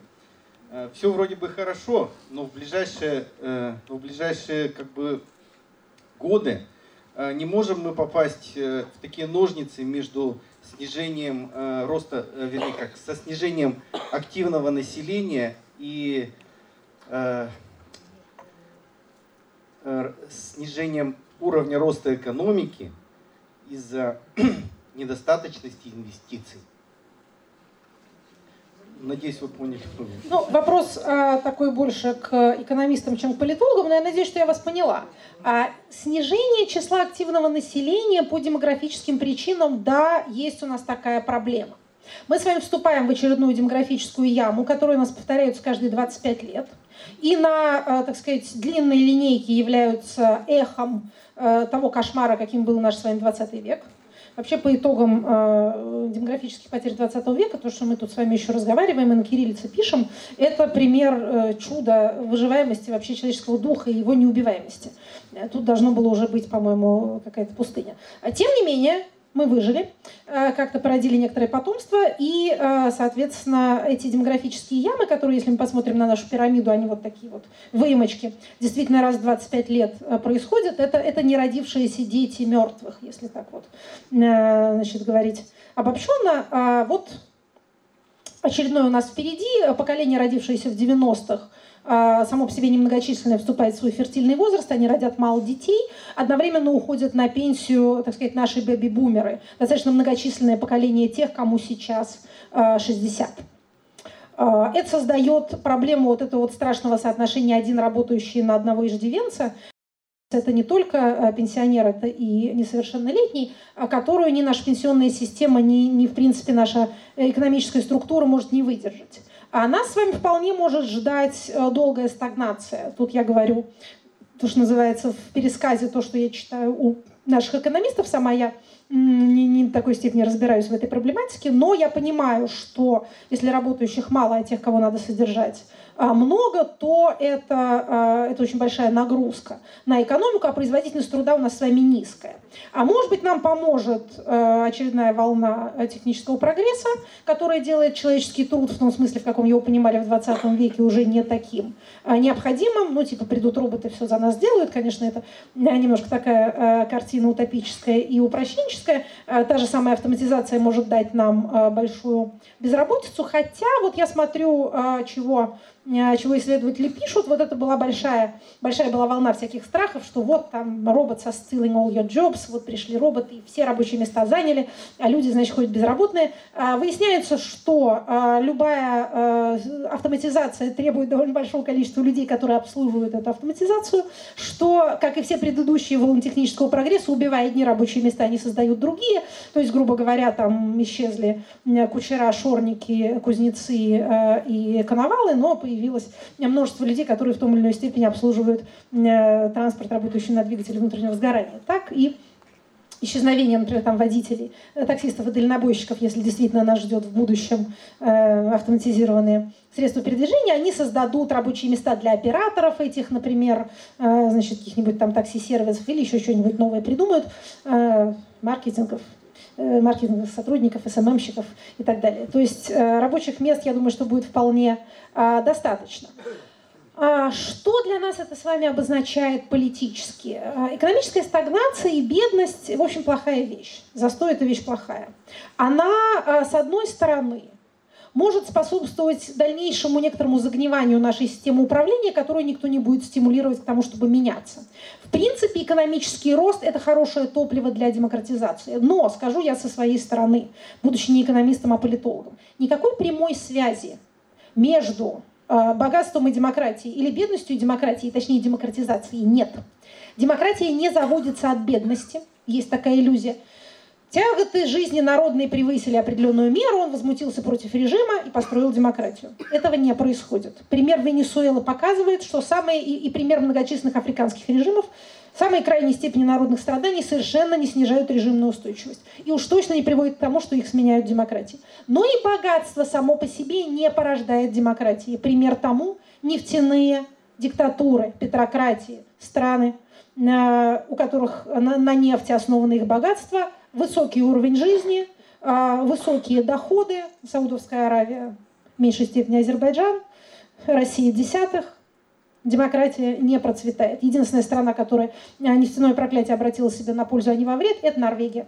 Кстати, вот эти вот э, прекрасные рейтинги э, демократичности, которые мы там видели, на первом месте там Норвегия, там из 10 баллов она имеет, по-моему, 9,3, в общем, практически идеальная э, парламентская демократия. То есть, к чему я, э, собственно, все это говорю? Экономические причины сами по себе в качестве единственного фактора не оказывают прямого воздействия на процессы политические, хотя они на них, конечно же, влияют. На что я надеюсь в нашем случае? Вот на что. А, перестройка нашей экономики с ресурсной на более диверсифицированную модель, то есть, по-простому говоря, снижение доли углеводородных доходов в нашем бюджете увеличение доли налогов с физических лиц из предприятий не сырьевого типа – порождает запрос на политическое участие. Это самое no taxation without representation. Если граждане перестают быть получателями нефтяной ренты и становятся плательщиками, если они непосредственно на своем кармане осознают, что не только доброе государство не дарит им никаких подарков, а что они все время за все платят, за жилье, за парковки, за тепло, за свет, за воду, за вывоз мусора, за образование, за здравоохранение. Платят, платят и платят. То им приходит мысль нехитрая. А если я все время плачу, то что я за это получаю? Где вот эти вот услуги, на которые идут мои налоги? Это, собственно, сознание налогоплательщика. Оно и есть сознание гражданина. Никакого другого способа воспитать гражданскую сознательность нет. Ни повышения правовой культуры, ни э, усиления добродетели внутри каждого отдельного человека, ни воспитания в нем самоотверженности не делает его гражданином. Он должен осознать связь между собой, своими доходами, своим политическим поведением и качеством управления там, где он живет. Спасибо. Следующий вопрос. Екатерина, во-первых, огромное... Меня зовут Игорь. Во-первых, огромное спасибо за вашу лекцию, за вашу очень огромную просветительскую работу, которую вы ведете на протяжении долгого времени. И по поводу вопросов, у меня их два, я коротко. Первый вопрос вы упомянули, когда говорили о монархиях, о том, что монархия – это традиционалистский тип э, легитимации. В то же время хотелось, говоря о будущем России, уточнить у вас, на ваш взгляд, какой тип легитимации характерен для сегодняшней России? Харизматический или рационально правовой. Боже мой, какой грамотный вопрос. Просто не могу не порадоваться. Я, так, спасибо. Я готовился к вашим лекциям. Второй, второй вопрос. Э, вот, э, я представляю эту сферу, которую вы назвали избыточной занятостью. Я работаю на госслужбе. Вы знаете, я тоже много счастливых лет провела на государственной службе, да. В Государственной Думе это я тоже готовился, да. да. И э, дело в том, что очень часто нашу бюрократию, которую считают правящим классом в России еще с советских времен, ругают таким словом нехорошим, иностранным, и тоже от Макса Вебера, как патримониальная бюрократия. Считаю, что это как бы негатив, ну, негативно несет оттенок. И вот на ваш взгляд, соответствует ли этой действительности? Является ли бюрократия у нас патримониальной? И если да, то при каких условиях она может трансформироваться в бюрократию вот веберовскую, рациональную и легальную, ну, основана на меритокритическом принципе формирования. Спасибо. Спасибо. Да вы можете лекцию читать буквально самостоятельно. Да. Спасибо за прекрасное владение терминологией.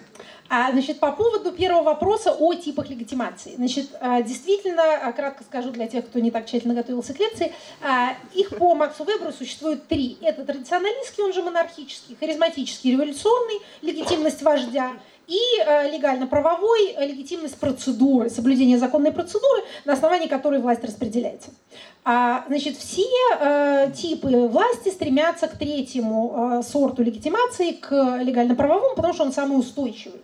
Традиционный требует определенного сознания, то есть люди должны верить в э, божественное право королей. Для этого хорошо, чтобы они еще и в Бога верили, а с этим э, затруднительно у нас в э, современном мире.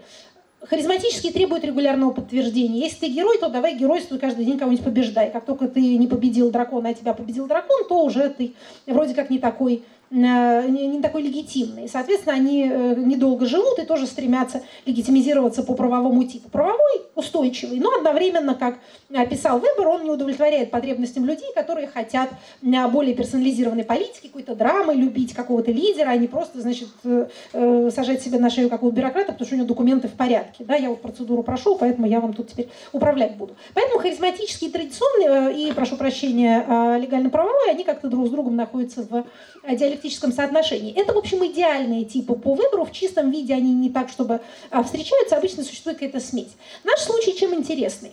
А у нас вроде бы тип легитимации чисто а, вот этот вот правовой, он же бюрократический.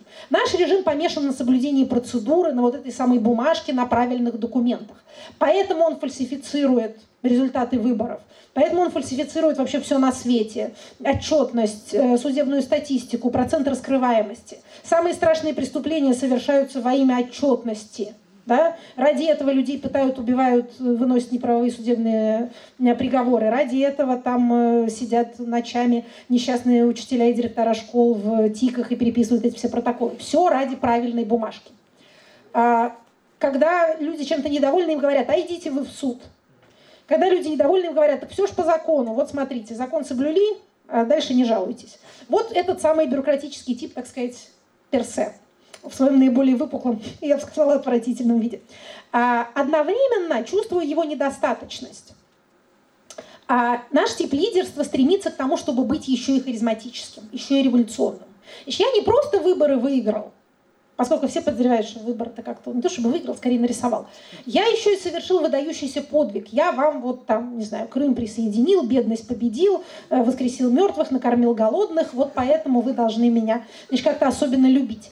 А крайний, э, вот как бы наиболее выразительный пример того, как эти два типа легитимации бьются друг с другом, вступают в противоречие, это случай Трампа, который, избравшись не просто по процедуре, а как бы вот сугубо по процедуре. Он же получил а, меньше голосов в а, количественно голосов избирателей, чем нежели голосов а, выборщиков. Да? То есть он стал президентом благодаря особенностям конституционной системы. А, американской ее непрямым выбором. Так вот, то есть, придя к власти сугубо по а, легальному типу легитимации, он ведет себя как харизматический лидер, как будто он пришел на революционной волне, как будто он ворвался на белом коне на капиталистский холм, там сжег Белый дом, э, написал новую конституцию своей кровью на пергаменте, вот теперь правит. Вот меня народ привел, говорит он, значит, я не связан с вашей всей этой элитой, при том, что он избрался от одной из двух системных партий, да, а я вообще не такой, я вот великий харизматик.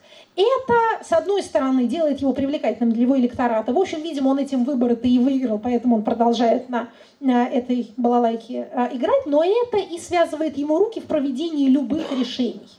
То есть, вступая в борьбу с собственной легальной системой власти, легалистской, он не может а, реализовать своих предвыборных обещаний, там отменить Обама Кер, что еще там построить стену, выгнать всех мигрантов, то, что он вроде как собирался делать, потому что если хочешь быть майором, то в Сенате не служи, как писал Алексей Константинович Толстой. Если у тебя один тип легитимации, то на другой не зарься. Веди себя так, как тебе по твоему типу э, положено. В этом смысле э, наш российский тип поведения, он, в общем, безопаснее. То есть, с одной стороны, на уровне риторики э, ты представляешь себя харизматическим лидером, и тем самым ты можешь как бы отвлечь внимание от того факта, что твоя легальная легитимность имеет, скажем так, к ней есть ряд вопросов, а именно к тому, каким образом выборы проводятся, назначаются, каким образом их результаты подсчитываются. Это тот аргумент, который нам часто приходится слышать, типа того, что, а вы что думаете, если бы честно посчитали, результат бы был другой? То есть народ все равно любит вот его или вот эту партию. Неважно, как считают, мы-то ведь знаем, как оно на самом деле. Да? Это вот некий микс из э, этих двух типов э, легитимности, э, двух типов легитимации, но важно то, что вот этот харизматический, он сугубо находится в пространстве риторики, а реально действует все-таки бюрократическая машина по писанным правилам. Это, еще раз сейчас не буду говорить, насколько это хорошо и нравственно и честно по отношению к людям, но это более безопасный способ, чем то, чем занимается Трамп. Но, правда, у него и система сдержек противовесов гораздо более мощная, чем у нас он меньше может себе позволить.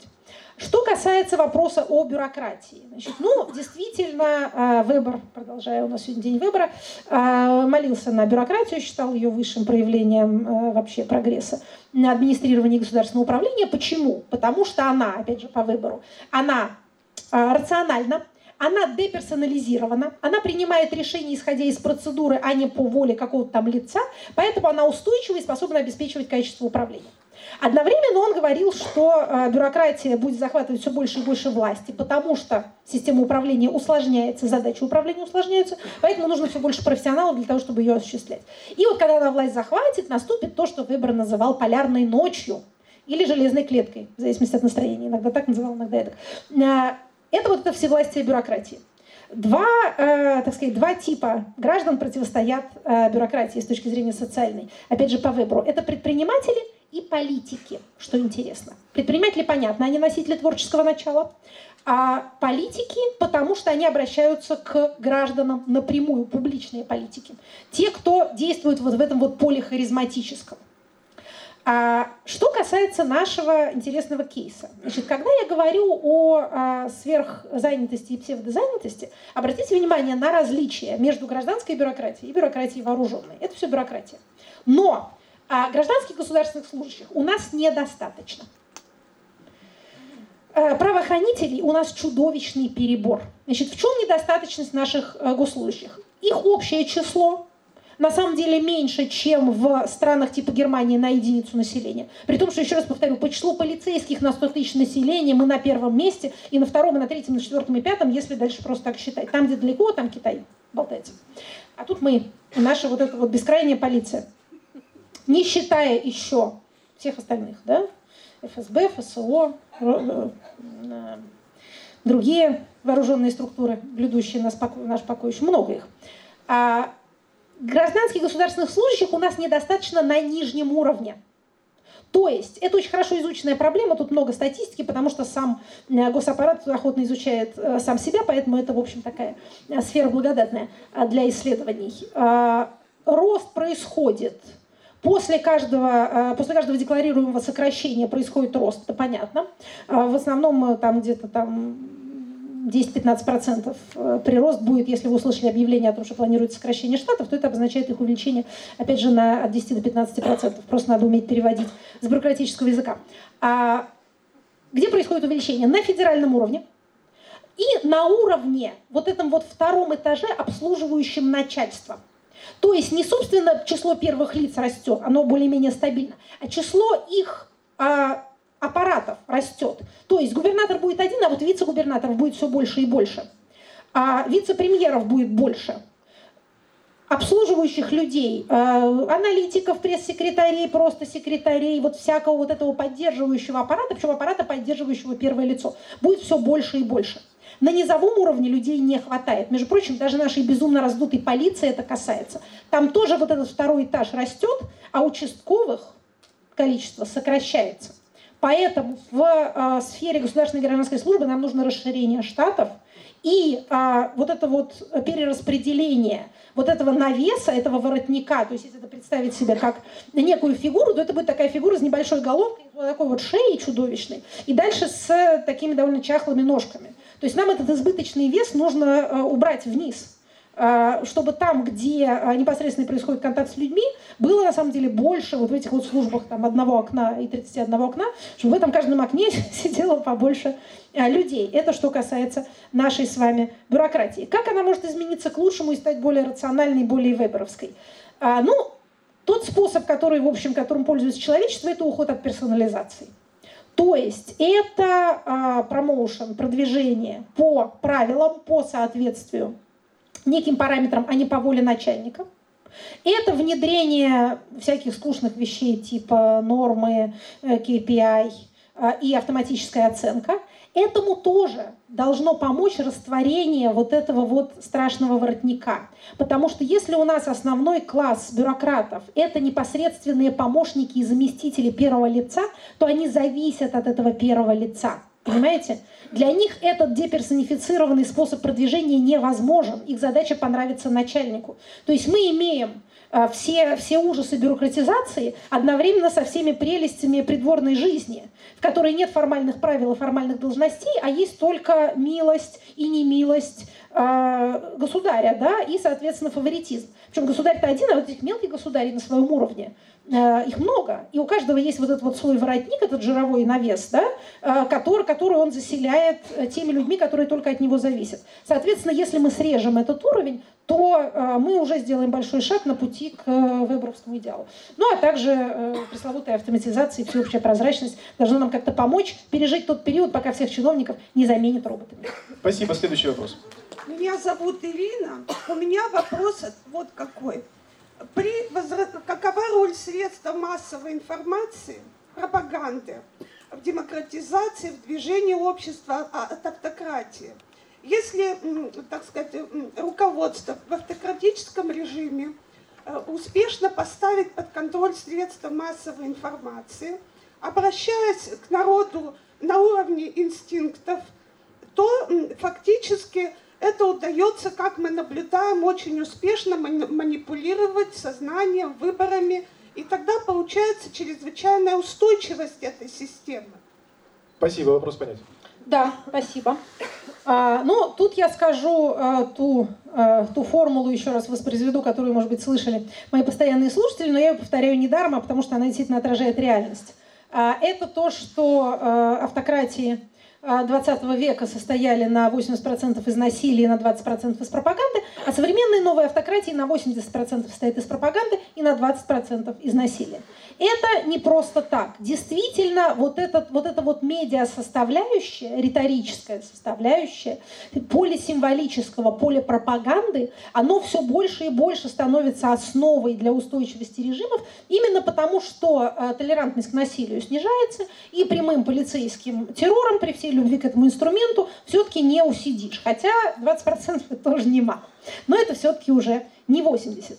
То есть а, мы видим эти две колонны, две опоры э, режима, грубо говоря, ОМОН и телевизор. Вот эти две, э, две ноги. Значит, из них э, телевизор как-то вот, эта нога толще, чем нежели та нога, которая ОМОН, хотя и, и ее, как мы видим, мы наращиваем, всячески очень ее укрепляем и расширяем. Но тем не менее. А что с этим, что с этим делать?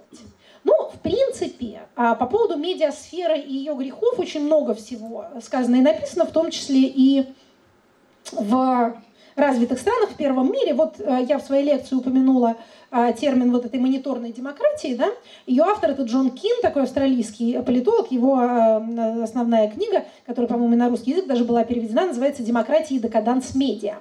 Там он, в частности, возмущается тем, что медиа, получив такую э, выдающуюся возможность благодаря новым информационным инструментам вообще все знать, везде проникать и все передавать в режиме реального времени, вместо того, чтобы контролировать э, работу власти и обнажать ее грехи и преступления, занимается тем, что, значит, там снимает с разных позиций Ким Кардашьян и рассказывает нам, значит, у нее там как-то своя у нее попа или все-таки искусственно образованная. Ну, возмущаться этим э, немножко глупо, потому что люди не могут э, заниматься и интересоваться политической проблематикой круглые сутки. И, э, интересно же по Кардашьяну, действительно. Э, поэтому тут я бы э, претензий морального характера никому не предъявляла. Но а то, что вот это вот публичное поле, вот это самое медиапространство используется а, с невиданной ранее силой – в том числе и в политических целях, в том числе и автократами, это правда. Автократам труднее, чем при демократиях, потому что они, э, будучи существами несколько отсталыми по своей природе, они стремятся идти вот этим путем контроля и запрета и как-то вернуть ту, ту монополизацию медиа, которая была в 20 веке, когда был один государственный мегафон, или там еще несколько корпоративных мегафонов, в которые можно было и, соответственно, громко кричать. Сейчас у каждого такой мегафончик есть, небольшой. Заведи себе канал в YouTube и вещай сколько хочешь. Вопрос, значит, кто тебя будет слушать, но это уже, э, так сказать, твои проблемы. Поэтому А попытки контролировать это самое медиапространство в свою пользу, они э, напоминают, конечно, бесконечную погоню с молотком за мухой. А, вроде как и разрушений много, и, ну, и муху какую-то убили, а она другая уже полетела. В общем, сложная эта работа, поэтому они так все время а, бедные заняты, буквально не продохнуть.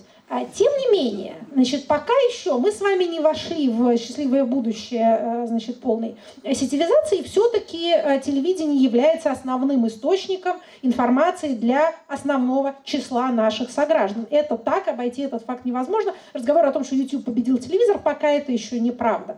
Пока телевизор еще стоит.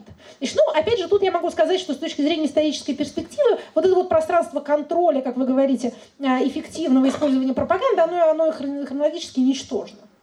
Это, в общем, попытки всеми силами задержать стрелку часов от того, чтобы она крутилась. Ну, ну можно, если там на ней повиснуть, отрезать все, все пальцы, можно немножко ее как-то задержать, но потом она все равно уже туда э, так или иначе полезет. Тревожится также немножко о другом. Тревожится о разрушении иерархии, о разрушении авторитета в информационной среде и о какой-то инфляции вот этого понятия правды.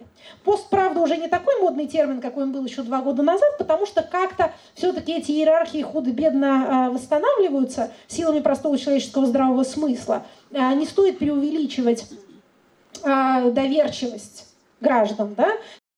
Увеличивать их способность вестись на фейки, на конспирологические теории, на всякие ерунду. Ведутся-то они ведутся, но когда дело доходит до своего кармана, все становятся довольно рациональные. А политическое поведение это, в общем, в большей степени рациональное поведение, хотя эмоциональная компонента тоже там присутствует. А что, что здесь, какой здесь вывод э, можно сделать? Для удержания власти политическая система использует те инструменты, которые у нее есть. Вот есть у нее телевизор, она его использует. Эффективно она его использует? Да, в значительной степени. А, что, что в этом хорошего, что ей это даст? Ей это дает некоторое количество лет, в течение которых она будет на самом-то деле все равно пытаться приспособиться к меняющейся социальной картине, но как бы в большей степени на своих условиях. А, победа ли это? Ну, в некоторой степени, да, умри ты сегодня, а я завтра, это все-таки тоже принцип, многие социальные слои по нему живут. Но общую э, историческую тенденцию это не переламливает. Спасибо. Здравствуйте. А, меня тоже зовут Ирина, и я хочу вернуться к тому, чем вы закончили, про выборы. У меня очень конкретный вопрос. А, тут у нас только что прошли выборы губернатора, и мы э, ну, своим локальным кругом все копья сбили по поводу э, бойкота выборов. А вчера на митинге Навальный э, уже э, прямо заявил, что будет, ну, условно говоря, шантажировать власть своим допуском, недопуском, именно бойкотом, что если его не допустят до выборов, то мы организуем бойкот. А вот я бы хотела ваше мнение услышать, насколько, во-первых, вообще бойкот – на выборах эффективен или неэффективен. И вот э, к данной э, заявленной э, тактике Навального, конкретно вот в выборах президента, вы относитесь. Спасибо. Спасибо. Ну, смотрите, политический бойкот а, это, а, еще раз, выборный бойкот – это некая политическая кампания, это политическое действие. Не следует путать бойкот с абсентеизмом, то есть с неучастием. Если вы сидите на диване и не идете на выбор, вы не производите никакого бойкота. Вас просто нету и все. Вы как бы вычленяете себя из политического действия. Бойкот – это кампания, Прежде всего, а, она организуется участниками выборов баллотирующимися. То есть те партии или кандидаты, которые могли бы участвовать, но которые возмущены чем-то, что делает власть, нарушением правил, ужесточением правил, изменением там, правил игры под выборы, какими-то ее там другими злодеяниями, это я сейчас говорю об общемировой практике, она говорит, мы объявляем бойкот, мы не участвуем в ваших выборах, соревнуйтесь сами с собой. И мы призываем своих сторонников тоже не участвовать. Ни в каком качестве. Вот это вот бойкот. А с точки зрения а, того, что изучала политическая наука, тут есть такой один грустный момент. А, если вы достаточно сильны для того, чтобы своей компании бойкота поставить выборы на грань срыва, цель-то какая? Не просто всем там показать свое фе, да, продемонстрировать, а сделать выборы невыполнимыми. То есть у вас не будет явки, у вас не будет кандидатов, ваши выборы не будут легитимными без нас, а мы к вам не придем. Вот что такое бойкот. Так вот, если вы э, достаточно сильны для того, чтобы провести такую кампанию бойкота, вы достаточно сильны, чтобы и выборы выиграть. То есть это, к сожалению, тактика, которая приносит успех ровно тем, кому она уже не так сильно нужна. Но это общий принцип. А в, в основном на основании изучения э, центральноамериканских, э, латиноамериканских режимов, где вот такие вещи происходили. Значит, а, в нашем с вами случае, что, э, что плохо, что хорошо. Опять же, с точки зрения этой тактики, если мы ее рассматриваем, ее эффективность. Плохо то, что у нас нет нижнего порога явки. Сорвать выборы не приходом невозможно, они все равно состоятся. А тот политический актор, который сейчас говорит о бойкотах, и так не допущен к участию. Поэтому э, он не может сказать, ах, ах, вы так, тогда я к вам не приду, его и так не пускают. Это, так сказать, минусы этой тактики. Плюсы этой тактики стоят вот в чем. При том, что нижнего порога явки у нас нет, все же э, беспокойство о достаточной легитимности этих выборов пронизывает нашу властную машину. Основной заботой нынешнего политического менеджмента является обеспечение выборов 2018 года в такой форме, чтобы их результат был признан внутри страны и вовне. Как это сделать? Как привлечь людей на участке, как заставить их участвовать в спектакле с заранее предсказуемым результатом, чем их заинтересовать. Над этим сейчас бьются лучшие умы э, нашего политического администрирования. Эти лучшие умы не то чтобы особенно э, хороши, а поэтому ни до чего выдающегося они не додумаются. Э, могу потом рассказать, до чего не додумаются, но тем не менее. Эта ситуация создает в системе нервность и неустойчивость. Она и так находится в состоянии нервности и неустойчивости, потому что выборный период – это период очень турбулентный. Никто не знает своего завтрашнего дня, никто не знает будущего, никто не знает, кто будет главой правительства, когда правительство сменится, какие губернаторы э, будут отправлены в отставку, кого посадят завтра в конце концов. Да? Э, мы-то все, так сказать, себя жалеем, как жертв э, административного давления, а на самом деле реально эта репрессии происходят внутри самой элиты, это у них там буквально там головы по ковру катятся. Пожалеем их еще и за это. Так вот, все находятся в состоянии беспокойства и нервозности. Поэтому выборный период – это, конечно, период некоторой слабости системы, когда можно подходить к ней, ее, как вы выражаетесь, шантажировать. Шантажировать ее можно вот чем. А мы не придем на выборы, наши сторонники не придут на выборы, у вас будет низкая явка. И не просто низкая явка, а у вас будет низкая явка в городах и среди молодого населения, того самого электората, который вы так стремитесь поймать. Вы будете вынуждены обеспечить выборы за счет национальных республик, сельской местности и так называемых регионов электоральных аномалий, то есть за счет бумажных избирателей. И все будут знать, что ваши избиратели бумажные, и что ваш уровень поддержки не такой, как вы рассказываете. Вот, так сказать, вот это вот, так сказать, 100 шантажное письмо, которое можно приблизительно себе представить. Система может пренебречь этой угрозой. Сказать, ваших сторонников три коллеги с половиной, мы придумаем смешную лотерею, мы выставим Ксению Собчак, придет молодежь, и вы своим бойкотом останетесь просто в дураках. Это вариант, я бы сказала, наиболее вероятный. Но, тем не менее, а, есть и возможность как-то на этом деле поиграть. Опять же, я не политический актор и не консультант никого из политических акторов. Я не даю им э, советов ни, ни, ни хороших, ни, э, ни вредных. Э, по острову. Я могу моделировать ситуации, исходя из своего понимания того, как эта система устроена. Значит, сразу скажу, что вот где э, неправильно э, применять тактику бойкота и где наоборот надо применять тактику максимального участия, это выборы коллективных органов. То есть э, законодательных собраний, муниципальных собраний э, парламентов. Там совершенно другое отношение к явке, ее не накручивают. А там э, больше возможностей участия, то есть больше возможностей зарегистрироваться кандидатом. Там э, ниже степень контроля, просто потому что разыгрывается очень много мандатов сразу. Вот туда надо максимально лезть. А если в чем я вижу э, некоторую, ну опять же, поскольку я никому ничего не советую, то я не буду говорить, в чем ошибка, значит, вот в чем просчет, а, но тем не менее, недостаточное внимание к муниципальной кампании в Москве э, было, на мой взгляд, неправильной тактикой, потому что одно дело бойкотирование без альтернативных персональных выборов, выборов губернатора, мэра, президента, совсем другое дело не участие в выборах коллективного органа, где можно найти щель, в которую можно пролезть, а дальше уже там, как это дальше видно будет. Ирина заявленный час 40 прошли, вы еще выдержите сколько-то вопросов? А... Или мы прощаемся? А есть, есть еще желающие их задать. Вы знаете, знаете поднимем, есть, поднимем руки те, кто э, имеет прям вот вопрос-вопрос насущный. Да? Вот, два вопроса отлично, очень хорошо. Три? Можно и три, но не больше.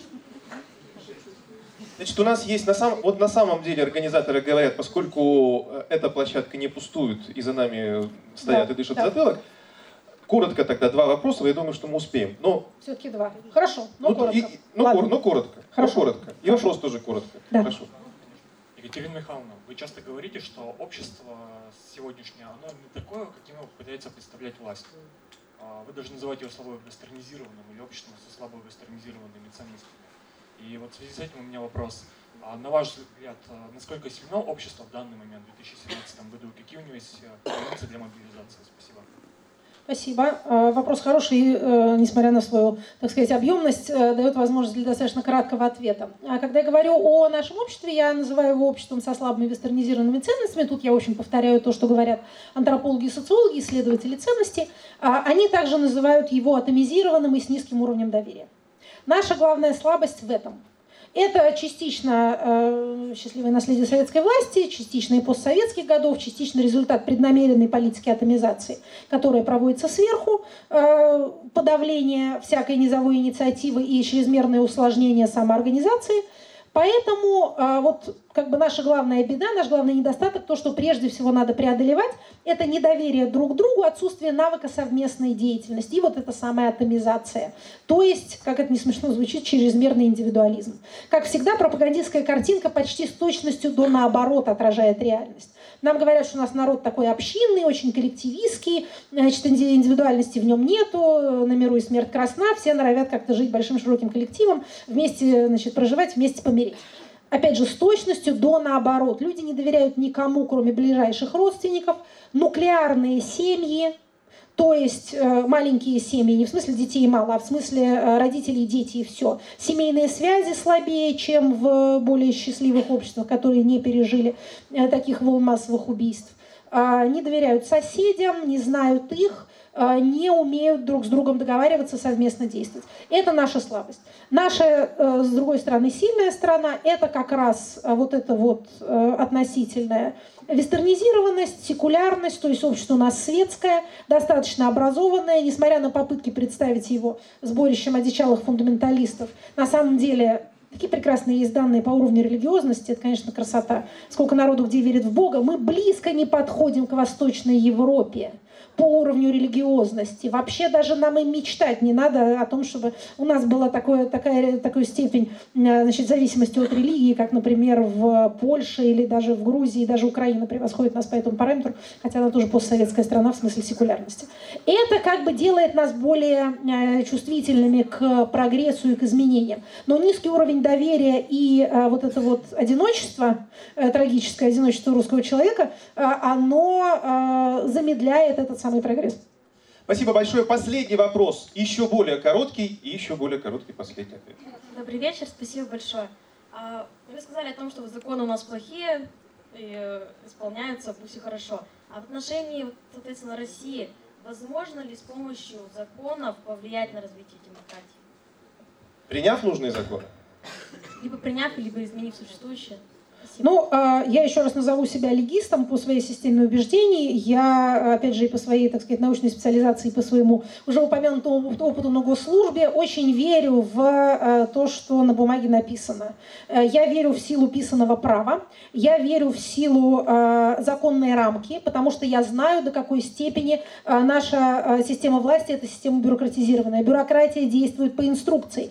Поменяйте инструкцию, она будет действовать совершенно по-другому. Я вижу, как преднамеренно ломалась и искажалась наша законодательная рамка, при том, что конституционный скелет нашего правового поля сохраняет некоторые здоровые черты, хотя там недостаточно прорезано разделение властей, в общем, надо еще кое-что подвинтить, но я знаю, что достаточно небольшими законодательными изменениями наша система права делается гораздо более здоровой, и на жизнь это будет влиять самым позитивным образом, потому что чрезмерное количество запретов, именно прописанных запретов, не обычаев, не традиций, не, прости господи, менталитета, а, а запретов, прописанных в законе, убивают у нас и предпринимательскую активность, и культурную жизнь, и общественную активность. Уберите с горла веревку, и вы увидите, как это изменит вообще самочувствие. Спасибо большое.